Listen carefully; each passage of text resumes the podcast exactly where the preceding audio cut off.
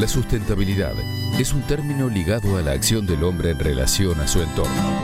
Para ser felices, solo necesitamos respirar el aire puro. Pero el aire está contaminado.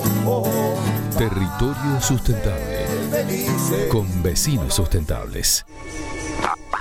Hay una cuestión de hay una cuestión muy importante, en algún momento lo hemos comentado en nuestro espacio de recomendados acerca de esta serie de Netflix llamada Historia Nivel 1, donde en uno de los capítulos se puede observar, eh, dedicado a la comida chatarra precisamente, eh, los mares de desperdicios plásticos que intoxican nuestros océanos, nuestras aguas, matan a los animales y también nos contaminan a nosotros mismos porque el agua ya tiene plástico en sí. Es eh, difícil sacarla de tanto plástico que hemos tirado. Entonces la consigna del espacio que nos propone Janina Cuatirca, que está en el teléfono con nosotros, es desplat y no me va a salir, ¿eh? desplastificate. ¿Cómo estás, Janina? Buen día. Hola, buen día. ¿Cómo estás? Bien, muy bien. Gracias. Eh, bueno, qué bárbaro este problema, ¿no? Sí, como sabemos, el plástico está en todos lados y es un... Eh, se le puede llamar un problema, depende de cómo lo estamos gestionando, ¿no es cierto? Y bueno, por eso hoy eh, traje unos tips, son cinco tips, para poder desplastificarnos desde casa. A ver. Bien, bueno, como sabemos, y vos bien lo estabas comentando, que el plástico repercute negativamente en el ambiente, en nuestra salud y también en la salud de los ecosistemas, porque sabemos que en el agua, en la comida, incluso sabemos que hay microplásticos hasta en la sopa, o sea, es una es algo que, bueno, eh, nos vuela la peluca, diríamos. Tremendo, ¿no? no es tremendo. Eh, sí, sí. Sí, entonces, bueno, para comentar rápidamente estos cinco tips que podemos adoptarlos desde casa, eh, el primero, les recomendaría, nos recomendaría a todos, que adoptemos una bolsita de compras. ¿Qué pasa? La gente rara vez compra en realidad las bolsitas camisetas para, bueno, para la bolsita del, de nuestro tachito de basura o eso. No, simplemente la tenemos, todos tenemos una bolsita en casa, muchas bolsitas en casa, aunque incluso, aunque adoptemos esta, esta costumbre de llevar la bolsita para hacer las compras, siempre van a encontrar la manera de darnos una bolsita. Eso es increíble porque Sí, yo lo vengo haciendo hace mucho tiempo, llevo mis bolsitas a todos lados y siempre vengo con alguna bolsita en casa o por ahí alguna compra improvisada, ¿viste? Nos llevamos una bolsita en la mochila y decimos, uy, hay una oferta de tomate y nos llevamos y, tenemos que llevar la bolsita eh, de plástico a casa, ¿viste? Así que bueno, el primer tip sería adoptar una bolsita de compras en la cual vos puedas llevar en la mochila, que puedas llevar, eh, tenerla en la oficina, en el trabajo, donde sea que estés y que puedan llegar a surgir estas compras improvisadas, o si ya planeas hacer una compra, lleva tu bolsita, esto reduciría muchísimo el plástico, ¿no? Claro, eh, eh, por ejemplo, bueno, e, este caso es, importante porque es para no multiplicar más que nada la cantidad de bolsas que uno tiene, ¿no? Claro, por ahí nosotros decimos, bueno, ¿qué podemos hacer si son las eh, quizás las empresas que están produciendo estas bolsitas? Pero si nosotros no estamos pidiendo bolsitas, también acostumbramos a que por ahí los comerciantes eh, como que aconsejen a la gente que lleven sus bolsitas, ¿no? Así que es un hábito muy, muy bueno incorporarlo, por ahí cuesta un poquito al comienzo, pero paso a paso vamos eh, teniendo hábitos más sustentables, ¿no? En, nuestro, nuestra cotidianidad. Bien, ¿y si nos olvidamos la bolsita, por ejemplo? Y si nos olvidamos la bolsita, bueno, no nos queda otra que llevar una bolsita, ¿no? Pero en lo posible sería tratar de no olvidarnos, al comienzo sí, nos vamos a olvidar y nos vamos a decir a nosotros mismos, uy, me olvidé la bolsita, ¿cómo no traje la bolsita? La tenía ahí a mano. Claro, claro. Así que, bueno, al comienzo tampoco no nos, no nos reprochemos tanto, pero estamos tomando esta costumbre, ¿no es cierto? Claro. A ver, otro tip. Sí. Como segundo tip, diría reducir tus compras a lo que realmente es necesario. Estamos tan acostumbrados a comprar todo lo que está en oferta, todo lo que está ahí a la vista, que tiene colores, por ahí en las mujeres lo que tiene brillito, ¿no? Mm. Eh, el brillito es microplástico, entre paréntesis. Claro. eh, así que bueno, diría que realmente pensemos qué estamos comprando, cómo podemos reducir los empaquetados, dónde y qué estamos comprando, preguntémonos, ¿no?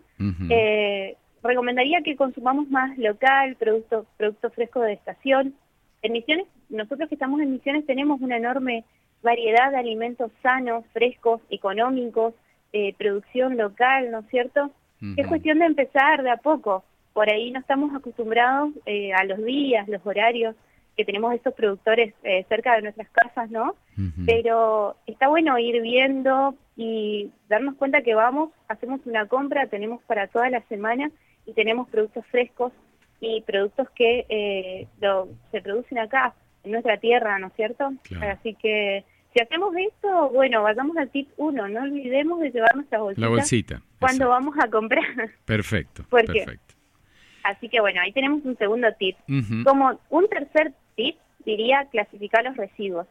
Hay materiales, como ya sabemos, que son reciclables, están los materiales secos y los compostables, y tenemos los materiales que no son reciclables, ¿no? Así que, bueno, hace que estos materiales residuales eh, se inserten en esa economía circular, que bueno, de esto justamente nos encargamos desde Vecinos Sustentables, en dar una mano a lo que es eh, posadas y también, bueno, en el interior. Así que aprovechemos esta oportunidad que antes, hace un tiempo, no lo teníamos, ahora está bueno empezar a, hacer eso, a clasificar nuestros residuos. Ahí vamos a empezar a ver realmente la cantidad de residuos que estamos generando. ¿Por qué? Porque compramos cosas que por ahí podemos evitar comprar, ¿no es cierto? Tener en cuenta lo que son las tres verdes. Exacto. Así que eso sería un tip 3, clasificar los residuos, mirar lo que estás produciendo y date cuenta lo que estás haciendo. Estamos en realidad todos nosotros haciendo y lo que podemos aportar desde nuestro lugar, ¿no? Bien, ¿y cómo se reduce la basura en ese caso, no? Bueno, el otro el otro tip, ¿cuál sería? El cuarto. El cuarto tip es mm. quitar el plástico del baño. Si te vas al baño, das una vueltita, mirás, vas a ver, el shampoo viene en plástico, el ah, jabón viene en plástico. Estoy viendo, sí. La pasta dental viene en plástico, sí. la jabonera y el paquetito el paquetito el cepillo de dientes de plástico, las ¿eh? cremas, los desodorantes, todo, todo en plástico. Eh, entonces, ¿qué, podemos hacer con esto? Como mm. recomendación, yo diría que optemos por cosmética natural, que busquemos emprendedores locales, que ahora hay un montón de opciones, opciones muy lindas, opciones muy variadas, que eh, realmente está bueno, yo lo estoy probando ya hace tiempo, no tengo ya plástico en mi baño y y la verdad que es hermoso porque también es mucho más natural el producto, así que en, a nivel salud también nos hace muy bien. ¿Y en qué eh, viene, Janina, esto? ¿En qué, en qué contenido viene el bueno, ahí un shampoo, por ejemplo, podemos cambiar por un shampoo sólido, un acondicionador sólido, los jabones también, al ser de emprendedores, los emprendedores están haciendo muchísimo, utilizando el packaging eh, sustentable, ¿no? Eh, lo que sea en papeles reciclados, eh, esos envoltorios que no contienen plástico y son, como te decía, productos naturales. La pasta dental te suelen venir en frasquitos de vidrio que son retornables, ah. el cepillo de diente de bambú, las cremas también en frascos de vidrio retornables, así que ahí estaríamos sacando muchísimo plástico de lo que ya estamos consumiendo. Así que bueno, ese sería un cuarto tip. Estas informaciones están en, en sus redes, ¿no? En Vecinos Sustentables. Esta que decís, sí, para, para contactar a, a, los, a los que generan ¿no? estas, estas producciones. Claro, sí, bueno, eso están en las redes, hay muchísima información, incluso si buscamos en las redes también encontraremos eh, muchísimos emprendedores y bueno, hay opciones, hay opciones y hay que aprovecharlas, ¿no es cierto? Perfecto. Como quinto tip. Volvemos al camino, sí, a ver. Como quinto tip y último es quitar el plástico de la cocina. El cuarto fue el baño, ahora de la cocina. A ver. Vamos a la cocina, hacemos lo mismo, damos una vuelta por la cocina y empezamos a ver la mm. esponja, el detergente, todos los empaquetados, si, usamos el sorbete, los cubiertos, si llevamos la comida al trabajo, por ejemplo, los cubiertitos de plástico, o si compramos comida en el camino, ¿no? Eh, todas estas cosas también se pueden reemplazar por cosas que no, no contengan plástico. Por ejemplo, la esponja se puede cambiar por una esponja vegetal. La esponja de plástico y, y, dura muy poco tiempo porque se empiezan a crear colonias de bacterias, ¿no? Que empieza un par de semanas después tenemos que tirar esta esponja de plástico. y también queda como microplástico en el agua, ¿no es cierto? Así que una esponja vegetal cumple la misma función y es algo totalmente natural y que podemos conseguirlo también en, los, en las en acá de productores locales. De productores locales.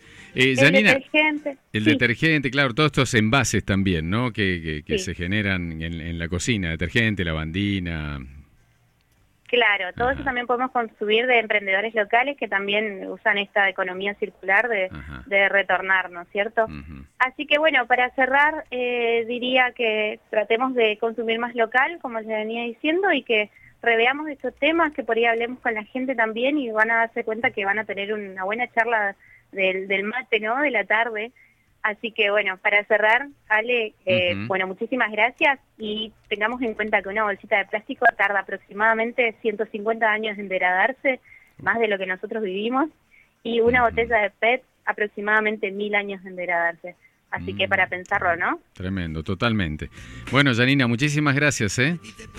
Gracias, gracias a ustedes. Bueno, y a mí me pueden encontrar como Verde Gestión Ambiental en el Instagram.